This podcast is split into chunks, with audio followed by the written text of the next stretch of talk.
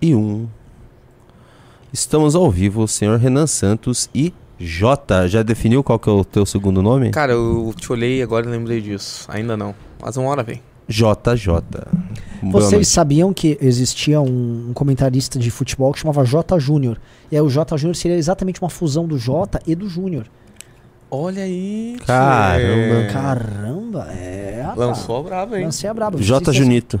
É, simplesmente o J Júnior da galera. Ele era da Band, o J Júnior comentava futebol e, se eu não me engano, Fórmula Indy junto com o. Eu não sei o que do Vale, como é que é o nome dele? Luciano. Luciano do do Vale. grande Luciano do Vale, que inclusive fundou como hype a cidade de Vinhedo, a cidade dos condomínios que ele chamava o Principado de Vinhedo, que hoje é simplesmente o Principado de Renan Santos, porque Renan Santos, quando passou por lá, transformou a cidade com seu carisma e tal. Boa tarde, boa noite! Pra dar um berro pra parar com esses exageros. Opa, boa noite, Renan Santos. Meu- meu gostei, da- gostei da empolgação. Tô, tô animadão. Gostei. Tô animadão com o seguinte, estou vivendo num país em frangalhos, absolutamente destruído, sem uma perspectiva de melhora. Trabalhando num movimento político que provavelmente vai ser perseguido ao longo dos próximos quatro meses, que já é atacado dentro do campo da direita. Sou calvo. De verdade. Era. Temporariamente, né? É, é, eu, é, se eu posso entrar com uma liminar, com uma pedindo uma tutela antecipada dos efeitos da cirurgia que eu vou fazer no dia 5 de julho, eu acho. né? E aí eu já posso me considerar um não calvo, mesmo ainda estando calvo, tá? É um estado meramente temporário, não é a minha essência calvo. Eu não sou mais um calvo Mas tá marcado já. já está marcado, deixarei de ser calvo, tá? Então eu gostaria de dar boa noite para todos vocês, boa noite galera, estamos ao vivaço, tá? E eu quero abrir aqui com o meu pequeno editorial. Tira o fone então pra fazer editorial. Ah, é porque não vai ficar meio bobo de fone. É. É nem sei porque eu tô com fone. Vamos lá. Ah, boa noite, meus amigos. Ah, a República não nos dá tempo de respirar. No exato instante em que a, a ação que vai tornar muito provavelmente Bolsonaro elegível começa a correr ali dentro do, da- do TSE, Arthur Lira, que foi alvo de uma operação da Polícia Federal, começa a ver que o cerco se fecha, mas o cerco é estúpido. O dinheiro que foi encontrado lá com os supostos aliados dele não eram de supostos aliados dele. O que colocam ele como um vítima de uma operação estabanada que aparentemente foi feita meio que correndo para impedir ele de fazer alguma outra coisa. Vocês estão entendendo o que eu tô querendo dizer, tá? Neste mesmo instante, é, aparentemente há um projeto da Bia para derrubar é, a, a- como se fosse um habeas corpus para pedidos de prisão é, a- via decisões monocráticas, que basicamente acabaria com os pedidos de prisão advindos do senhor Xandão. tá? É um projeto que ela estava combinando com ele ali no plenário do Congresso. O que mostra que o senhor Arthur Lira já tem pretensões ah, de dar um break no judiciário e ele só faz isso se há necessidade de brigar com o judiciário. Não sei se vocês entendem. Ele está se preparando para uma perspectiva de briga com o judiciário. Você que está me assistindo aqui, eu preciso que você preste atenção nisso, que eu acabei de citar um ex-presidente sendo atacado por um tribunal superior para perder sua elegibilidade, o presidente da Câmara dos Deputados sendo atacado pela Polícia Federal do governo Lula, e ele tentando fazer um projeto de lei para barrar o poder, o hiperpoder acumulado pelo senhor Alexandre de Moraes lá no STF, tá? Se isso não for uma guerra institucional, eu não sei mais o que, que é. Tudo isso, obviamente, logo após esse mesmo senhor Arthur Lira, presidente da Câmara dos Deputados, junto com a turma do Centrão, tentarem ah, destruir de forma humilhante a reforma ministerial que todo governo faz quando entra. Nenhum governo teve isso barrado, tá? Como forma de ameaça pelo governo não dar os cargos e as benesses que todos eles queriam. Isso é sinal de um país que não tem para onde ir. É um país que está à deriva e o país está em guerra deflagrada. Não dá para falar que nós estamos vivendo uma normalidade democrática, muito menos que as instituições estão funcionando, que as instituições estão vigilantes, operando através do seu sistema de freio e contrapeso. Ora, mas é uma briga entre os poderes, então é o freio e contrapeso funcionando. Não é exatamente frente e contrapeso, é bazuca e contra bazuca. É tiroteio que não é normal, até porque todos os poderes vão se excedendo. Na verdade, o que menos se excede nessa turma é a turma do legislativo, né? Ainda que eles tenham orçamento secreto. Não é normal, não é aceitável que a gente viva numa situação dessa, só que estamos numa posição muito passiva. Ah, situação passiva porque a população não sabe para onde ir, a população não sabe o que fazer. Ah, o suposto ex-líder da oposição, Jair Bolsonaro, ah, acabou de cancelar praticamente uma manifestação, fazendo um trabalho de sabotagem para que as pessoas não protestem. E ainda tem para ser votado, não votado, para ser deliberado pelo STF, não esta semana, desculpa, daqui duas semanas, um projeto Não, projeto não, desculpa, uma ação que derruba a liberdade de expressão nas redes sociais. Ou seja, é um cenário tão grotesco, é tão bizarro, que a turma que falava intervenção militar, não digo que ela faz sentido, não me prenda, Xandão, por favor. Mas o que eu quero dizer é assim: ora, não tem mais governo, não tem mais separação de poder. Isso aqui virou um caos, isso aqui virou uma bagunça. Isso já era. A Constituição nossa morreu. A Constituição nossa tinha que ter aquela plaquinha HIP, né? De 1988 até 2023. O regime constitucional brasileiro, o pacto constitucional brasileiro, ele morreu, ele caiu de maduro, para citar o nome do cara que estava aqui junto com o presidente Lula nos últimos dias. Um pacto constitucional que morre e poderes começam a brigar não por interesses republicanos, mas sim por interesses meramente faccionais, é um país cujo sentido não existe e um país que precisa de novas lideranças. O movimento brasileiro está aqui junto com vocês lutando há alguns anos e dói demais a gente saber que o nosso projeto ele vai ter que maturar anos e anos e anos até estar tá apto para chegar no poder, porque a gente não quer fazer uma chegada ao poder prematura para se deparar com esses problemas e não ter solução. A gente vai ter que fazer amadurecer, amadurecer no seio da sociedade brasileira a própria solução. Veja que coisa dramática. A solução ela vai ter que ser entendida e compreendida como senso comum por parte de todos os brasileiros. A gente vai ter que ocupar instâncias de poder no judiciário, no legislativo, no executivo, na imprensa, na academia. Consensos serão formados, livros serão publicados. É um trabalho de tantos anos que às vezes a gente fala, pô, mas isso é um fardo que vocês não vão aguentar. Só que a nossa geração, e eu fico muito feliz de eu estar fazendo hoje o um programa, por exemplo, com o Jota, que é um rapaz que a gente conheceu, eu pessoalmente conheci pessoalmente ele esse ano, mas um cara que pensava igual a gente e estava lá no Rio Grande do Sul e está agora aqui com a gente. Por quê? Porque as melhores cabeças dessa nova geração começam a se juntar com esse entendimento de que elas não vão resolver as coisas rápido, correndo. A gente só vai resolver isso depois de muitos anos de muita luta, fazendo o trabalho que os outros não estão dispostos a fazer tá? A solução não vai ser rápida, a solução não vai ser fácil, e eu vou falar a parte mais triste de todas. A solução não vai ser bonita. A crise da Constituição, ela vai levar a uma discussão que vai ser tocada por todos os campos de política, que será a discussão sobre uma nova constituinte.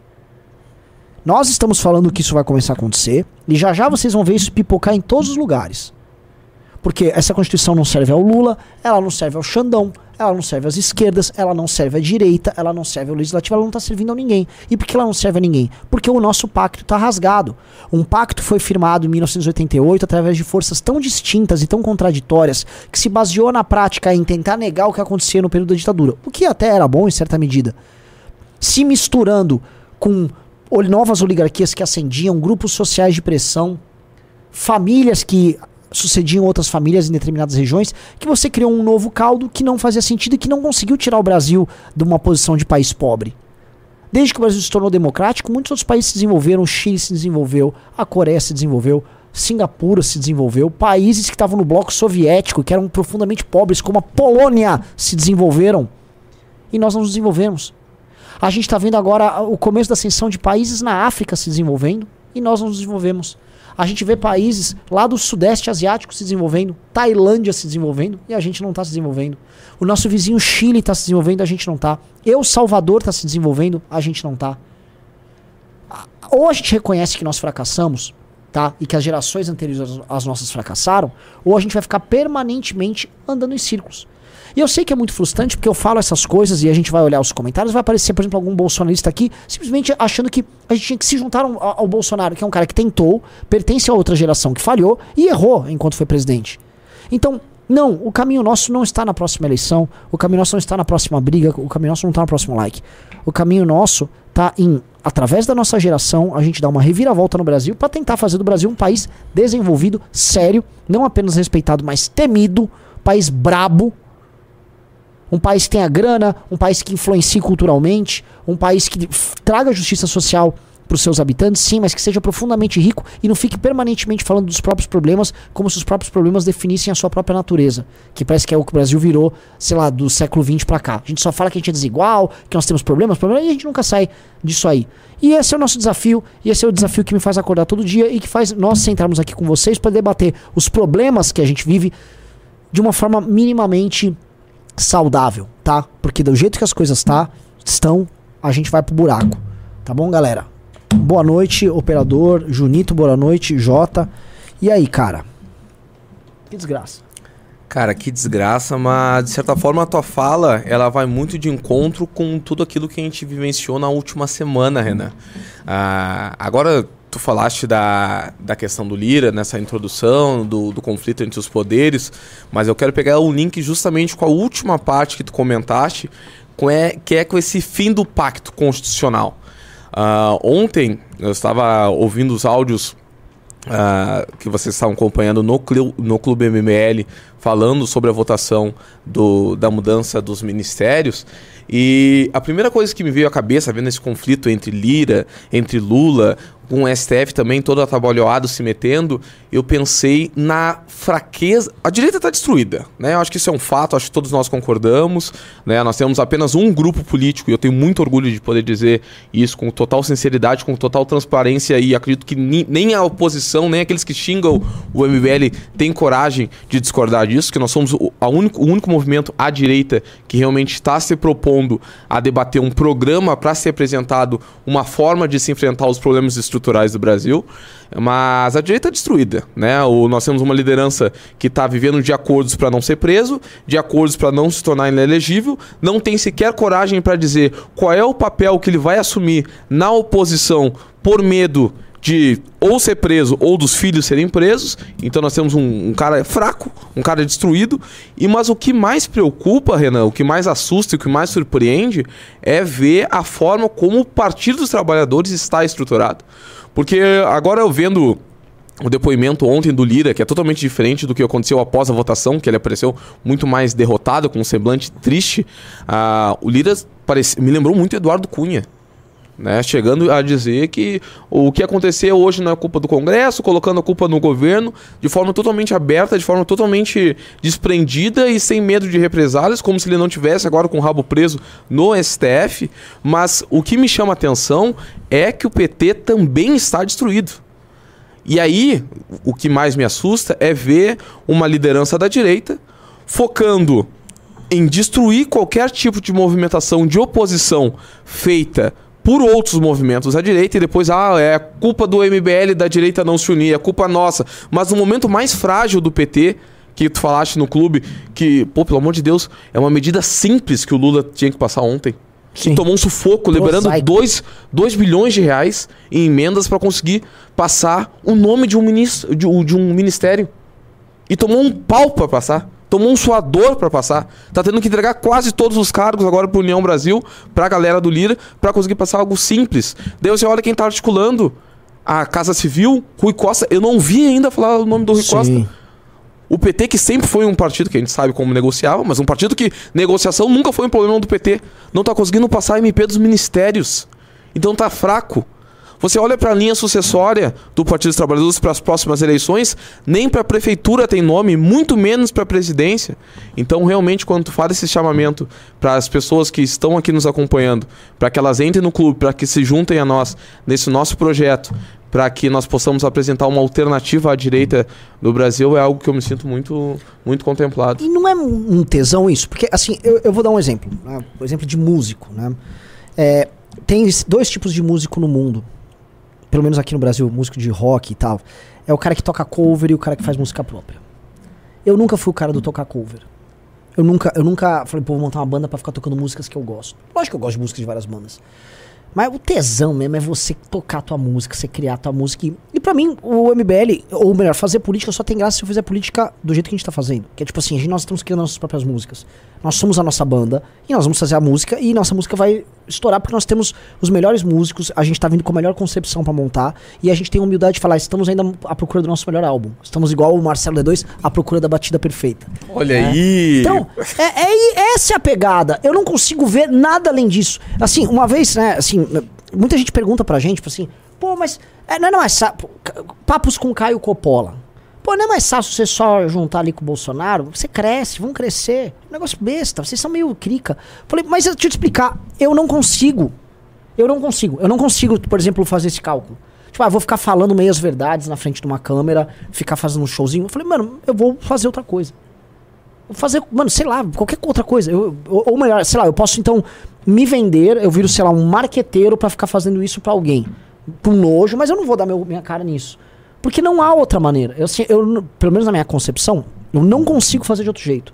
Não é que assim, temos a opção. Não existe essa opção. E uma vez eu falei isso com o Arthur, o Arthur concordou. Falou, cara, eu penso da minha maneira. Eu simplesmente não conseguiria ser picareta desse jeito. E a gente tem que juntar as pessoas que pensam assim. Assim, a galera que eu não consigo fazer de outra maneira são as que tem que vir com a gente. Porque é, a, a galera tá falando o seguinte, ó, o Danilo Gentili está no Flow agora. De fato, o Danilo Gentili no Flow vai atrapalhar nossa audiência hoje. Ah, caiu O no público do Flow? Flow é um público... Aí falando da gente ainda.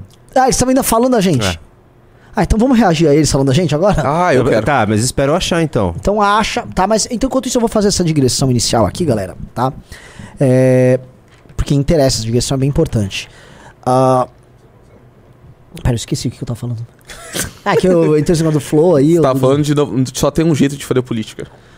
É, ah, ah, vou falar assim, todos os, os grandes movimentos culturais. A gente tem que olhar pra esquerda, né? Eles começam com pioneiros. Eu vou dar um exemplo aqui, tá? Talvez alguém, um especialista em literatura, fale, Renan, você tá falando um pouco de besteira, mas não é total besteira. Boa parte do movimento de contracultura nos Estados Unidos surgiu com, o, com a geração beatnik. Geração beatnik era uma geração de escritores, Jack Kerouac, o Alan Ginsberg, o Burroughs, o Burroughs, tinha o Ferlinghetti. Quem conhece esses caras aí, coloca no comentário. O livro Pé na Estrada, On the Road, é, é- é um deles. É uma galera que é, eles, mudaram o método de se escrever nos Estados Unidos. E não é que eles eram é, exatamente nihilistas, mas eles botaram a literatura americana e grande parte da arte americana de cabeça para baixo. Era, era um texto sobre. Eles exploraram a alma dos Estados Unidos de uma maneira diferente. Isso aconteceu nos anos 40 esses caras começaram a escrever, é, editoras pequenas entraram, eles começaram a criar uma cena, eles começaram a atrair essa cena. Eles eram chamados de hipsters, que não tem muito a ver hoje com, esse- com a galera que é hipster hoje, mas eles eram chamados de hipsters. Eles ouviam pros shows de jazz, tomavam anfetamina tal. O que, que eu quero dizer com essa geração beatnik, que eram os hipsters, e que moldou tanta coisa? Deles, boa parte daquilo que a gente chama de contracultura nos Estados Unidos se solidificou. Por exemplo, o Bob Dylan, que é o, é o, vamos dizer, o letrista de, de rock mais influente dos Estados Unidos no século XX. O Bob Dylan bebeu na fonte deles. Bob Dylan, eles eram os ídolos do Bob Dylan. Eles influenciaram toda a geração dos anos 60, que é a, gera- a grande geração da contracultura, a geração que mudou a, a cultura mundial. E essa geração, todos esses caras que surgiram do- dos anos 60, todo mundo foi consequência deles. né? Então, o, o termo hipster, ele virou, um, foi colocado no diminutivo, ele virou um hippie nos anos 60. E toda a contracultura norte-americana bebe dessa fonte. Então, o que eu quero dizer é, todo grande movimento cultural barra político, ele se inicia com pessoas, e eu não estou aqui comparando a gente com o Jack Kerouac, pelo amor de Deus, tá? Eu achei um, um gênio, eu li quase toda a obra dele. É, mas o que eu quero comparar a gente é que é o exemplo de crie sua própria cena. Igual eu podia dar o exemplo da cena punk também, que tem nos Estados Unidos, tinha em Nova York, tinha na Inglaterra. Crie sua própria cena político barra cultural. Seja pequeno no começo, não tenha medo de ser pequeno, não tenha medo de inovar, não tenha medo de fazer diferente. Comece a crescer, veja os imitadores crescerem. Se irrite que vai ter gente que vai ser impostor, vai te imitar e depois vai te atacar. E persista no caminho. Até o momento que você vai se tornar cultura mainstream, você vai ser relevante. E você não pode desistir no longo do processo. E mais, não só desistir, você não pode deixar de fazer coisas melhores que os outros ao longo do processo. Pra mim, é, isso é o, o que me, vamos dizer, deixa animado no MBL. A gente fala, por que vocês estão animados em ter uma revista impressa? Isso é anacrônico. Não é anacrônico, cara. A gente tá criando, assim, um ambiente hoje de, cara, mil e tantas pessoas que todo mês estão recebendo um conteúdo muito denso, discutindo, melhorando, a fim de ajudar a construir. É, é um clima como se estivesse montando a nossa editora, o nosso selo musical, a nossa cena musical. Tudo isso está sendo montado. Aí tem o Clube MBL, tem a academia, as pessoas que a gente está lançando. Ninguém tá com essa mentalidade. Então, isso é a diferença do MBL pros demais. Não é, ah, a gente faz um corte melhor, um vídeo melhor. Não, isso já é a técnica que nós adquirimos, mas essa técnica vai se acumulando. Né? É essa parada, assim, por exemplo, você veio pra cá com essa pegada. Essa parada que é a parada que uh, faz as pessoas que estão aqui assistirem a gente.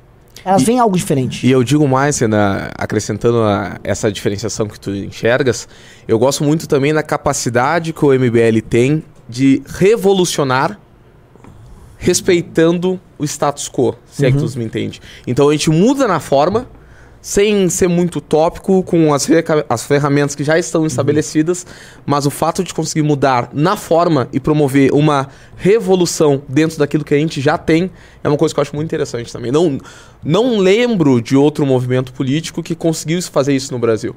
Uhum. Promover uma revolução respeitando as regras do jogo. assim. Sim. Acho Sim. muito bacana. Sim. Muito bacana. É, e esse é, essa é a nossa, esse é o nosso desafio, velho. Porque ah, nós não temos um, nós somos um grupo armado. Nós não temos esses meios de ação, nem pretendemos ter. Que é uma coisa muito sangrenta que vai colocar dilemas horríveis. Na, na- a gente não precisa ter esses dilemas. E na verdade, no mundo inteiro, esse tipo de liderança e tipo de movimento simplesmente desapareceu. Eles simplesmente não fazem mais nem a cabeça, nem o exercício do poder em lugar nenhum. Julito, achaste? Eu tô seguindo o que o pessoal do chat disse aqui. Será que é esse aqui? Não, deve não sei. eu acho que tá. no- mas não, não vai derrubar a gente? Tá no ar ainda. Ah, é? Derruba? Não sei. Derruba? Plito não sabe. Tá, bom, vamos ver. Perguntem aí se pode ou não o Flow pode. não vai derrubar a gente, né? Ah, não sei, cara. Não sei. não tenho a menor ideia, tá? Ah, que- Bom, está- o pro- a, pro- produção tá falando. Vamos, vamos começar a pauta aqui, Vamos conferir. antes. Mr. J. Vamos lá. Essa aqui é a notícia mais importante. Já tem o GC aí pra colocar, pra notícia 1? Claro, pode dar notícia. Então vamos lá. Lira ameaça pular para o lado da oposição. Até- Não tem o GC? Eu-. Até quando o STF vai jogar junto com Lula? Essa pergunta foi feita por Arthur Lira aos líderes partidários de sua agremiação. O alagoano está revoltado com o modo pelo qual a Suprema Corte interferiu diretamente na disputa política entre o presidente da Câmara e o governo, além de pôr uma derrota para Renan Calheiros. Quem se juntou a Lira foi o líder da União Brasil, Omar Nascimento, segundo o qual o partido está com 20 votos a menos do que o esperado na sua conta. Ou seja, o governo tem 20 parlamentares a menos no União Brasil, um dos motivos para seu líder ameaçar pular oficialmente para a oposição. Com, o PF na com a PF na sua cola, o presidente da Câmara cogita realmente abandonar o governo e se tornar um opositor, levando consigo toda a sua base. Desde o ano passado, Lula tem combinado o jogo com o STF. Se Lira conseguir convencer seus aliados, será iniciada uma guerra aberta entre os poderes da República. Lira está furioso com as últimas investidas de Lula com o STF. O presidente da Câmara ligou para o petista nessa manhã para dar um ultimato. Se o governo não entregar os cargos que o Centrão está pedindo, ele irá pular para a oposição.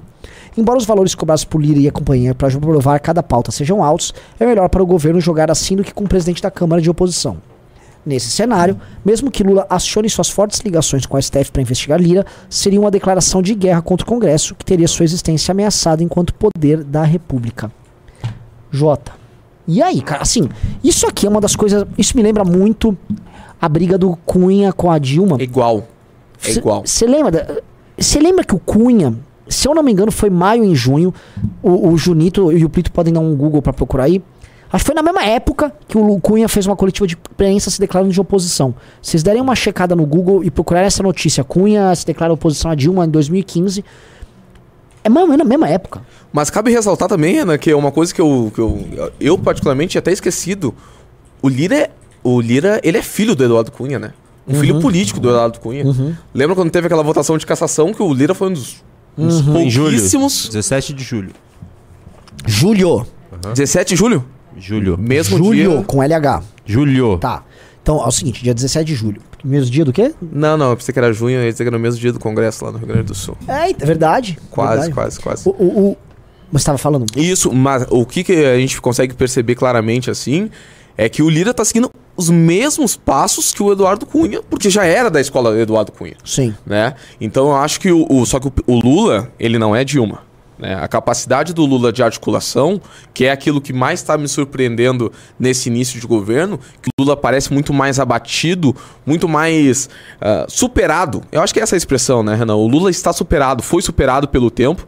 O Lula não consegue recuperar sequer os programas sociais que foram estabelecidos no governo dele, que provavelmente foi aquilo que o elegeu novamente, fora a- a- o antibolsonarismo, né, que estava muito forte. Mas o Lula está totalmente abatido, sem capacidade de reação, sem capacidade de. O que, que o Lula fez até agora? Eu só vi ele falando do Brasil sorridente.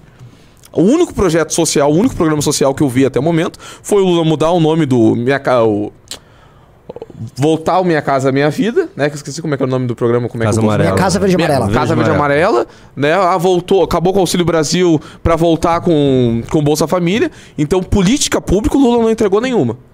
Então, nós vemos ainda do, do ponto de vista de articulação política um Rui Costa inapto, sem capacidade de articulação política nenhuma, e o Lira cada vez mais crescendo as asinhas e o Lula chegando cada vez mais próximo de ter que entregar todo o governo para as mãos do, do Arthur Lira. O que mais está me, me inquietando nesse momento é saber qual vai ser a ação dele diante do Ministério da Saúde. Que cabe ressaltar que o Ministério da Saúde é um dos, dos xodós do governo Lula, juntamente com o ministério que está hoje com a Simone Tebet, que ele não gosta de entregar para ninguém fora da sua do seu ramo de atuação. Sim. E nós temos dois grandes ministérios que estão em discussão. O primeiro deles é o Ministério da Saúde e o segundo deles que envolve o cão de briga do, do Lula, que é o filho do Renan Calheiros, do Renan Calheiros que também está em discussão. Que é. E que assim, o Lira. Assim, o, o governo vai ter que tirar o Renan se quiser ter qualquer relação com o Lira. A não ser que o governo fique basicamente assustando ele com operações da PF e movimentações processuais no STF. É. Né? Mas você levantou esse ponto que é bom. O, o Ministério da Saúde, é, o Centrão tá pedindo ao Ministério da Saúde porteira fechada. É, assim, porteira fechada era uma prática que o PT fazia lá nos idos do petrolão e tal, quando era assim, tinham grandes blocos de negociação que eles faziam com os partidos, e aí cada um roubava do seu jeito lá dentro. E é porteira fechada. O papo que o União Brasil, que o PP, todo mundo quer, porteira fechada. Não quero saber, não quero discutir. Porque o PT tava querendo criar uma coisa meio intrincada, que a, a parte de articulação política, Casa Civil, ne, não, você pega o ministério, mas certas áreas do ministério vão continuar essa política aqui. Eles falam, não, não, não, não, não, não, você, acho que você não tá entendendo. É, eu quero tudo. Tudo. Eu quero todos os cargos, eu quero todas as políticas públicas, eu quero fazer do meu jeito, tá? E a palavra com F que não vou usar aqui. E assim, problema do governo. Governo, vocês que se virem. O PT já está aceitando isso. O PT meio que está se conformando a aceitar isso. Fora as negociações, votação a votação. Agora, uma coisa que é importante notar, coisas para você. Isso aqui não, nem coloquei no clube ainda, mas eu vou já adiantar, tá? É, tem uma coisa também que o Lula tá colocando na cabeça dele. Qual outra grande votação o Lula precisa esse ano?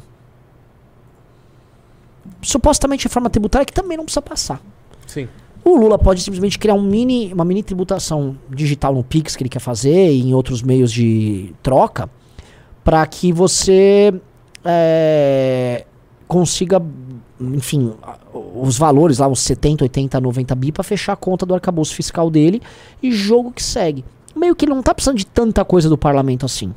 O que ele não vai conseguir nesse sentido é emplacar as políticas públicas é, e temas, vamos dizer, de pautas de direitos humanos, pautas raciais, sexuais, blá, blá, blá, blá, blá, blá, blá, fazendo o governo ficar meio estéreo com a própria militância, o que é ruim. O que é ruim. O que só apenas tensiona cada vez mais a ala janja Sim. e a ala mais velha do Partido dos Trabalhadores, que, enfim... Tá, a câmera tá aberta aí, tudo bem, vai lá. E assim, às vezes pega um recorte com alguém, ou filma com o celular e joga aí. Entendeu? É, é. E a gente, porque se jogar uma coisa meio, meio tosca, Plitão, não tem problema? Então, tá, então beleza, tá assim. Ó, e olha só, a audiência tá subindo. Achei que o Danilo ia flopar. A gente já tá com 3.300 subindo. Vamos dando o dedo na no like, tá, só tá com 1.600 likes pra gente ir pra 4 mil. Esse programa merece 4 mil pessoas aqui, pelo amor de Deus, tá? É, outra coisa que eu ia pedir, galera, entrem no Clube MBL, tá? Vou avisar a promoção. É rápido. Os três primeiros que entrarem eu vou dar a revista Valete, só pros três primeiros. O 4, 5 e 6, chance de 50%. Eu faço um sorteio pro 4, 5, 6. E, o, e se bater 10, aí eu dou 60% de chance de ganhar. Eu faço sorteio de. Sei lá, depois eu faço o cálculo aí. Três primeiros ganham direto? Direto. Então, Pô, gente, pelo logo. amor de Deus. Falta dois, corram aí pelo pra entrar. Pelo amor de Deus. É, não, se, não sejam. E, de, e like na live, galera, porque tá tendo o Danilo Gentili no Flow. Vamos combinar que isso, mano, deteriora a nossa audiência? Pô, um pouquinho só, um pouquinho, eu só acho. Só um tiquinho, né? Tipo, nossa, a gente tem uma intersecção de público Danilo gigantesca, tá ligado? Tipo, vamos lá. O, o, e disse que o Flow acabou. Então, cara, o Flow acabou. Venham pra cá, Venham então. pra cá, vamos embora, vamos que vamos, tá? Uh, prosseguindo, então. É, é, é, um governo que tá muito de detonado. E fica essa discussão, tá debilitado, não tá debilitado? É, o governo, acho que sim, o princípio que o Lula usou para existir foi, e existir, o Lula estava preso, foi um pacto com as forças tradicionais da política brasileira e com a própria Suprema Corte, que soltou ele, liberou a barra de todo mundo que estava no, petro, no petrolão, todo mundo que foi pego ali pela Lava Jato. E aí, esse mesmo grupo que tirou o Lula da cadeia, é, de forma muito, vamos dizer assim, engraçada, foi o grupo que também apoiou a chegada dele ao Planalto. E esse grupo administra o Brasil e esse grupo não consegue tocar porque esse grupo não sabe lidar com o centrão. Não é composição. O Reinaldo Azevedo, eu fiz hoje à tarde o React. O Reinaldo Azevedo deu uma, deu, uma, deu uma pisada na cabeça da direita e a gente tem que reconhecer que ele tá certo. Ele falou: a direita não tem projeto, a direita não sabe pra onde ir na oposição. E o máximo que a direita sabe fazer é ficar tentando arrumar umas briguinhas ali. E é verdade, mas basicamente a direita só quer tirar like. Tem um perfil que vive nos atacando no Twitter que chama Isentões. Né? O perfil Isentões está atacando os deputados bolsonaristas. Olha. É, aí. falando que eles só sabem fazer show, que não tem oposição, só sabem ga- ganhar no like. Eles Ah, Isso a gente fala há algum tempo já, né? O problema é que o perfil Isentões, ele gostava desses caras, né? Eu, eu acho que isso vai ficar cada vez mais evidente quando a CPI começar a pegar fogo, né? Quando a CPI do 8 de janeiro começar a pegar fogo. E a gente vê. ó- olha o que aconteceu ontem, né? A fraude do documento de SI Uhum. do ministro e um silêncio total, assim, uma capacidade de articulação e de aproveitar as brechas que estão sendo deixadas pelo governo, assim. Se- será que não é medo? Porque quem poderia aproveitar? Marcos Duval, André Fernandes, Ramagem. Você acha que o André Fernandes encrencado do jeito que tá vai ficar gerando barulho ali? Eu fico em dúvida se é mais medo ou se é incompetência. Ah, é uma- Ou é se é uma- 50 é um 50. duelo, cara. E ainda tem um. A gente pode fazer um triângulo que ainda tem a burrice. Tem um vértice a burrice, outro medo e outro. Ah, o quê? A incompetência. É, cara. Pode Porque ser. incompetência e a burrice andam juntos, né, cara? Então, não sei. Tá liberado, viu? Tá liberado? Querem fazer react? Ó, já entrou o segundo lá. Vamos lá, vamos lá. O que o Danilão falou da gente? É, Disse- assim, tá preparado? Porque Bora. assim, talvez você não vai gostar. Então vamos lá. Hum. é, tá cagando pro MBL, basicamente. Não, não tô. Aliás, é. Pô, eu tenho que ser é, é, grato, assim, com quem. É honra quem te honra. Eu acredito nisso, sabe? Eu vou falar a verdade aqui, cara. Você nunca viu puxando o saco de político nenhum, mas eu acho o Kim um dos melhores caras atuando. Inclusive porque eu sou comediante. E pra falar a verdade, surgiu uma treta dessa aí. O único cara que eu vi que vai lá, se importa, tenta fazer um mecanismo que, que tira esse artigo da lei ou que cria um mecanismo pra defender o documento foi o Kim. Que é do MBL. Eu vou aqui xingar? Não. Até o momento, cara, até o dia de Nossa, hoje. ele falar isso no político flow, até hoje. Aham. Até hoje, até o- Eu é, fiz uma aposta com ele. Eu tava assim, cara, um dia você vai jogar aqui com um carro caro pra caralho, cheio de puta. até o momento. Aí chegou o Danilo. Não, mas o Kim, até o momento, você não vê nem com carro caro, nem com puta. Porque que moleque você vê com mulher. Você deve chegar em casa, ver anime e bater punheta. Aí ele fala, eu sou o deputado que menos gasta. Claro, não come puta. Só fica aí na sua casa aí sozinho. Que baixaria. Mas assim, até o momento, eu acho que Eu uso Kim... esse dinheiro aí pra comer gente, tá ok? Até, até o momento, eu acho que o Kim é o melhor cara que a gente tem lá. O único cara que veio, se importou e foi fazer foi o Kim. Eu foi gosto o do Kim cara. Olha, eu, gosto dele, do sim. Kim pessoalmente. Como, como político, eu tenho como premissa da minha vida em fazer, fazer força pra não gostar de político. Aí você tá comigo. Mas você sabe que eu acho, tá a gente comigo. tem que ser utilitarista. Você tá tem comigo. que avaliar medida. Então não é assim, pô, eu gosto do Kim. Então Pô, é tudo legal, que o Kim é o fizer eu vou validar. É isso aí. Não, eu gosto dos atos que o Kim faz. Se Até o fizer momento. merda, xinga o cara e acabou. Por isso assim, que- até porque eu acho que o- é você sabe que eu conheço o Kim antes de MBL, né? A minha história o Kim Não a- sabia. a- aconteceu uma, como que eu conheci o Kim e tal? Nem existia MBL. E, e a, a- teve uma época da minha vida que eu era é, lá atrás todos os comediantes estavam zoando. Todo mundo. Você vai ver print meu no, no, no, no Twitter, eu e o Gregório disputando quem zoava mais a Dilma. Aí chegou um momento que a agendinha chegou no stand-up comedy. E aí esses comediantes passaram a dizer que era machismo a Dilma. E eu, durante um tempo, junto com outros comediantes, claro, não sou o único, cara. Tem muitos outros aí que se manteve a independência e justi- ju- justiça seja feita. Rafinha, Oscar, é, é, Maurício Meirelles. Teve grandes nomes, Léo Lins, Murilo, grandes nomes que manteram a independência, que manteram zoando tudo. Eu fui um desses nomes. E durante um tempo, acho que como por causa do talk show, meu trabalho foi dando certo, eu cresci bastante. Eu comecei a virar o cabeça de alvo e tomar tiro pra todo lado, toda hora. Teu, teu programa é boicotadaço? Hoje não mais, eu, eu acho que eu. Acabou? Era só isso? Se tornou tá, relevante demais pros caras conseguirem Não sei, boicotar. que ele tá indo Ou eu simplesmente peguei tanto a doença do cancelamento que meu corpo adquiriu imunidade. Kim. Integridade. É possível. Aí- Sabe quando a, a- Cuidado. Não, beleza. Bela fala do Danilo. Olha o clube, coisa linda. Uau! Ô, louco, pai. Olha Os, então, os três primeiros ganharam, um, dois, três ganharam. O quatro e o cinco que entraram. É, atenção, 4, 5, entre os 6 eu já faço o sorteio de vocês. E mais, eu não vou fazer um sorteio de 50% neles, não. Entrou o sexto, eu vou sortear duas pra três. Olha, bah, tá ficando interessante isso aí. É, é. E a Ah, do 10 ainda tá valendo? Ah, e a promoção 10 tá valendo. Boa. Então entra logo os seis, vamos lá, galera. É, o que eu quero falar, assim, o, o- pô, agradeço o, elogio que, o- que o Danilo faz. Ao Kim, você vê que assim, é, não tô falando do Danilo especificamente, mas ali, que qualquer coisa que o Danilo fosse falar do MBL, o Igor fala, não gosto do MBL. Que o Igor, o Igor é o cara, assim, nunca mais defendo o Igor. Nunca mais defendo o Igor. Nossa, a gente defendeu muito o Igor. Muito, já defendi Cara, muito mais ele. Du- já defendi demais esse cara. Nunca mais. O Igor acontecer qualquer coisa, boa sorte. Aí se vira e chama. a- a- ele, falou, ele igualou a gente numa comparação ao PT. Tipo, esses grupos aí, o MBL, PT. Então, beleza.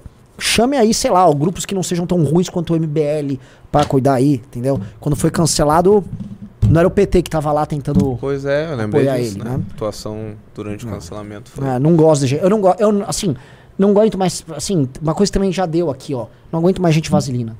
Sai fora, gente vaselina. Gente vaselina não serve pra nada na vida. Tá? Desculpa, fa- fala aí, comente aí.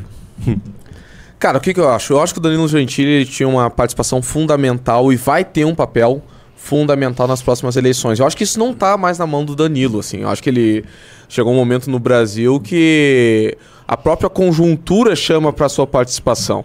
Que, que nós vemos hoje a participação da direita? Eu vejo particularmente em, em três momentos. Nós temos um bolsonarismo cada vez mais decadente. Nós temos um grupo que está ascendendo ah, politicamente muito parecido com aquelas revoltas que haviam durante o impeachment da Dilma, que aponta mais para uma questão moral, né, de revolta com a arbitrariedade e com o ativismo judicial. E do ponto de vista, do terceiro ponto de vista, nós temos o grupo que está reivindicando a liberdade de expressão.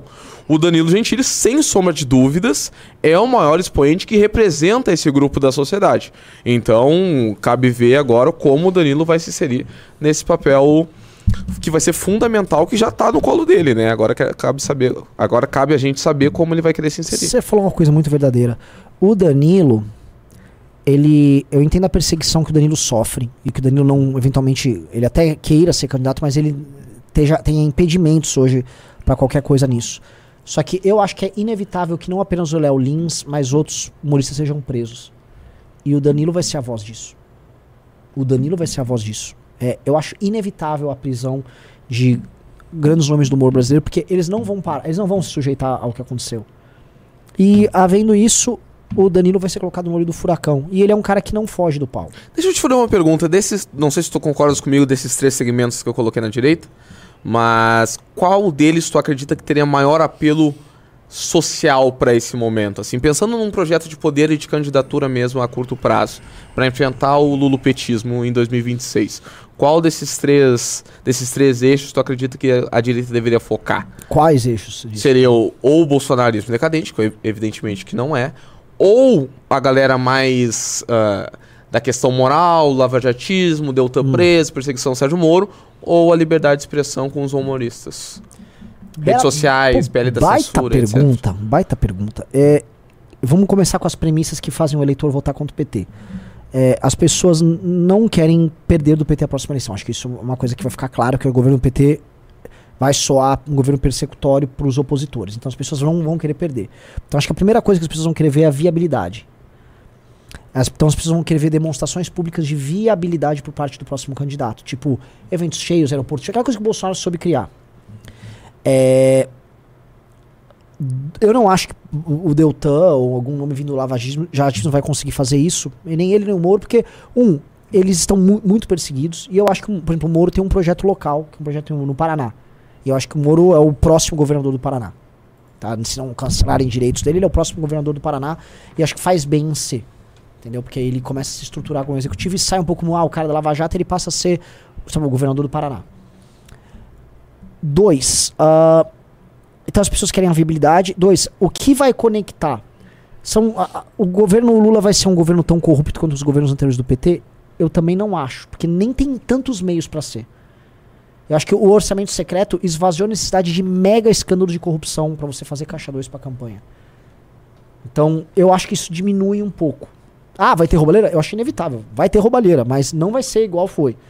E eu acho que as pessoas ficaram anestesiadas, porque, vamos falar a verdade, o lado de cá, a direita, que ah, não, tem, não passa pano pra ladrão, passou pano pra ladrão. Hum, Passou pano. Ó, contra. ah, A galera falou assim, ó, dane-se Bolsonaro, se rolou, rolou, não quero nem saber. Passaram o pano, essa é a realidade. Então, esse não é o vetor que, que levanta a galera.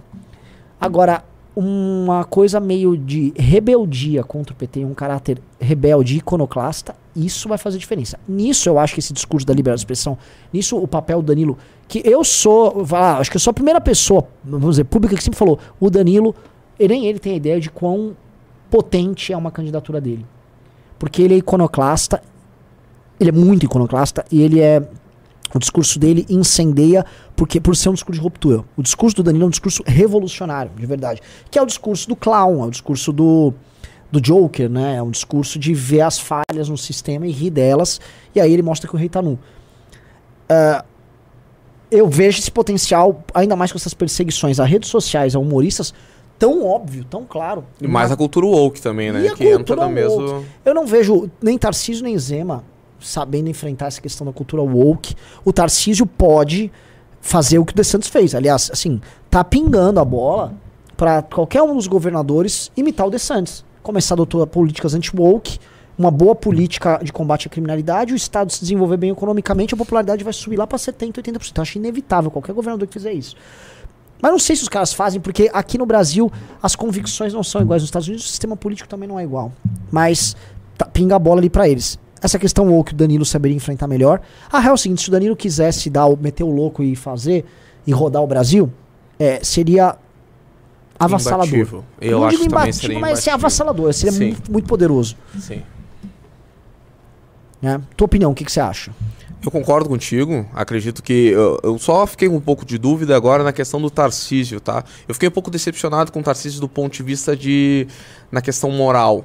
O Tarcísio, agora, quando virou um mês, ah, na questão LGBT, fez muita propaganda em torno de financiamento de destinação de verbas. Então, eu, acho, eu, eu gosto dessa figura do Tarcísio sendo um cara que se propõe ao diálogo, mas também ele não pode colocar no lixo toda a sua biografia, o que fez ele ser governador de São Paulo.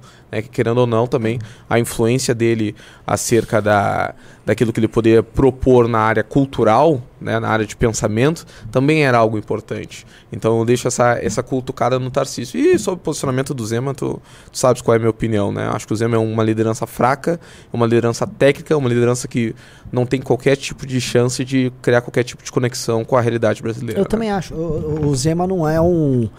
A galera tá tentando ven- tentou vender o Zema como uma coisa diferente do que é. E mesmo esse pós é, eleição do Bolsonaro, do Lula, desculpa, ele não, não brilhou como um. E ele nem pode ser oposicionista. O Estado de Minas não tá numa situação de sair brigando com o governo federal. Ele também tá meio de mãos atadas nesse ponto. É, e aí, sei lá, ele tem também, enfim, questões político-partidárias. O Zema também tem uma parada que é o seguinte: para ele se colocar como força, ele tem que ser um cara que passaria pujança para eleger parlamentares, para você começar a agregar os nomes ao redor dele, mesmo nome de oportunista. O Zema não elegeu um deputado federal de- do Novo. Sim. Ele elegeu um deputado federal do Partido Novo. Galera, assim, não é um. Elegeu Fora um. o voto Zema Lula, né? Que também É, teve muito é, lá em Minas então, se- Gerais, então não. Zero identidade com o projeto do partido do Zema, né? Isso. Então, assim, é uma situação que não é, não é fácil essa aí, tá? Não é, e não estou falando mal do Zema, porque não estou falando que é fácil ter esse poder, tá? Pouco, poucos caras têm esse poder. Não é, e não acho que ele é um, governador ruim, não acho que isso aqui é implicância, não. Estamos olhando agora o grande cenário. Tarcísio, a gente fez dizer, campanha contra o Tarcísio aqui em São Paulo. Hoje a gente fala, pô, o Tarcísio está melhor do que a gente imaginava. Ah, desprezíveis ressalvas que você está fazendo, que eu também acho que são ressalvas verdadeiras. Tá? É... O Cadu falou aqui, Renan. O Danilo Gentili não é obrigado a podar seu futuro profissional em prol de uma furada chamada Brasil. Eu tendo a concordar com isso. É um sacrifício muito grande ele abrir mão de tudo. Ainda mais como você falou no começo, hoje em dia a gente tá no fim de um pacto. Imagina se o Danilo ganha a próxima eleição. Do jeito que tá as coisas, os caras fazem o que querem. Eles podem tirar o mandato na- no outro dia, não. Aconteceu alguma coisa, vamos tirar. Eu acho que pra maturar um projeto, até mesmo com o Danilo, até com o Danilo ia ter que. Vai demorar um pouco, você não concorda. Renan Santos? Sim. Não, eu acho que assim, é, nós estamos indo pra uma crise, gente. A crise que a gente descreveu no começo é uma baita crise. Junito, assim, é muito maior. É. a- Em termos políticos, é uma crise maior do que a crise da, da, da época da Dilma. Porque ela, a natureza dela é completamente diferente. A crise da Dilma era assim, ó. As ruas saíram em 2013, o mal-estar com o sistema político. Aí surge uma lava-jato e começa a prender os caras do sistema político. A lava-jato de fora do sistema. Agora é o seguinte, o sistema derrotou tudo isso. Derrotou Bolsonaro, derrotou Lava Jato, derrotou rua, derrotou direita, derrotou tudo. O sistema ganhou.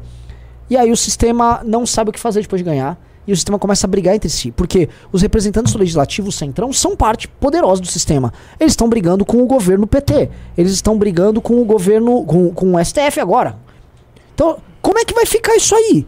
É uma briga entre eles. Eles não conseguiram se pactuar lá em cima. Até porque eles não sabem o que fazer. Eles retomaram o poder e não sabem o que fazer. Eles não, sabem, eles não têm uma ideia. Alguém pode dizer qual é o plano para tirar a gente da crise econômica e política? O Lula falou na campanha que não sabia fazer. Exato, Ele, ele- falou. Eu- ele nem apresentou um plano de governo. Pô, Como é que. Não, mas lembra daquele vídeo que ele fala como é que a gente faz pra devolver a comida pro povo brasileiro? Como é que a gente faz pra gerar emprego, renda? Eu não sei como fazer. É? Ele falou isso, falou isso. É que gente- o pessoal tá muito acostumado a, a- a ouvir, ah, as instituições estão em crise. Cara, isso é muito grave. As instituições é só o que, sei lá, rege o tecido social brasileiro. É. Elas em- se deteriorando, tudo cai. É. E Tudo. pra vocês entenderem, olha só. Você precisa de um cara, um cara, um governador, por exemplo, um grande ente federativo, simplesmente começando algum tipo de desobediência com um sistema que tá caduco. O que que eu quero dizer? A, a gente já teve, a gente tá o quê? Na sexta ou sé- sétima eh, constituição? Ou oitava, assim, chequem aí. É bastante. Mas a gente teve a primeira lá, a segunda, lá do Império. Aí teve a, a- o golpe da República, vai pra terceira, República Velha. Sete. Sétima, né? Está na sétima Constituição. Se você for pegar brigas institucionais poderosas, com, convuls, eh, geraram essas convulsões internas e a- o pacto é dissolvido. Um exemplo, a República Velha tinha um pacto político tácito entre São Paulo e Minas. Você tinha uma mudança no tecido social e político, aquela, não só aquela Constituição, mas o pacto político administrava o Brasil não estava mais se sustentando. São Paulo descumpre o pacto político dele com Minas Gerais.